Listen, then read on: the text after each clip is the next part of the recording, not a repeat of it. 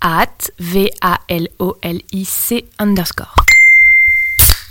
Je sors tout juste d'un stage de récupération de points pour le permis de conduire et il faut absolument que je vous raconte ça. Tu arrives fébrile, tu sais que le formateur va te matraquer la gueule pendant deux jours, t'essayes de te mettre le plus au fond possible. Tu signes la feuille de présence, tu baisses la tête. C'est samedi, t'as franchement d'autres choses à foutre, mais t'as besoin des points. On est 20 cons, on a payé pour être là, mais on préférerait clairement être dans le public des chiffres et des lettres.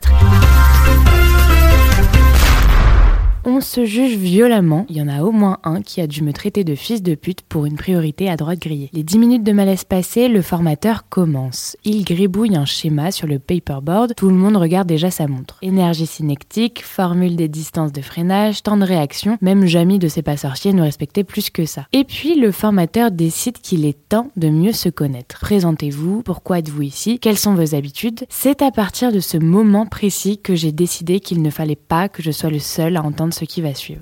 Dieu avait réussi à réunir le panel complet de la connerie dans une même salle. Un chroniqueur de TPMP, c'est Einstein à côté. Kevin a perdu la plupart de ses points sur des fautes d'inattention. Il a fait des guillemets avec ses doigts c'est dire. Je me fais chier sur la route, dit-il, du coup je fais tout sauf conduire, je check mes mails, mon Facebook et Snapchat, je passe mes coups de fil. Je me dis waouh, putain le mec, c'est mon champion, je suis déjà en train de laisser un avis 5 étoiles sur le stage quand Eric prit la parole. Le stage ne m'apportera rien, dès demain je reperdrai mes points car le système est fait comme ça. Je conduis bien pourtant. Eric c'est le mec qui a plus de rage que d'intelligence et il n'hésite pas à le montrer. Son raisonnement complet est radar égale pompe à fric. Et quand on lui demande de développer un peu plus, il est à deux doigts de citer Jean-Marie Bigard ou les reptiliens pour s'en sortir. La simplicité d'Eric est délicieuse, d'autant plus qu'il pense être doté d'une mission et n'hésite pas à prendre la parole très souvent. Le formateur est outré, l'auditoire est PTDR, on s'attend à ce qu'il rajoute le World Trade Center c'est un complot à chaque fin de phrase. Quant à Kevin, il a jugé bon de rajouter qu'il achetait des fringues et qu'il regardait la télé sur l'autoroute, il est prêt pour les anges.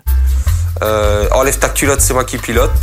Bing, bing, bing, et on est parti. Autant vous dire que Catherine et Jean-Louis, médecins, sont offusqués et que leur vote pour François Fillon ne fait plus aucun doute. Quant à Abdel, il a perdu 8 points parce que, d'après lui, il avait oublié de mettre son clignotant en sortant de son stationnement. Après quelques questions du formateur, Abdel avait oublié de nous dire qu'il avait renversé un scooter à la suite de cette manœuvre. Peu importe pour Eric, 8 points et 1200 euros de PV, c'est du foutage de gueule. Quant à la fille accidentée, Abdel n'a jamais su ce qu'elle a eu. À ce moment précis, je me dis que ce stage est le point culminant de ma vie, comme si la courbe du bonheur ne pouvait pas monter plus haut. L'histoire d'Abdel a réveillé David qui lui a carrément dit Pour le bien de tous, je me dis que ce serait mieux qu'on me retire le permis. Du coup, j'ai relevé précisément l'itinéraire qu'il emprunte pour ne pas le croiser. David fait du karting et n'arrive pas à faire la part des choses. En voiture, je ne prends pas des virages, dit-il, je prends des trajectoires. Du coup, Guillermo n'a pas pu s'empêcher de lui faire la morale car effectivement, Guillermo connaît bien, c'est déjà son troisième stage. Il a carrément son propre rétroprojecteur avec un PowerPoint tout à fait complet sur le sujet.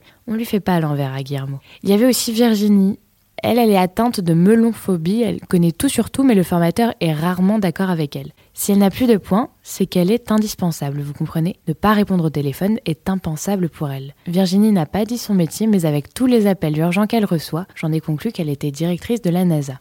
Morale de l'histoire, évitez le secteur Nice-Aix-Marseille en voiture.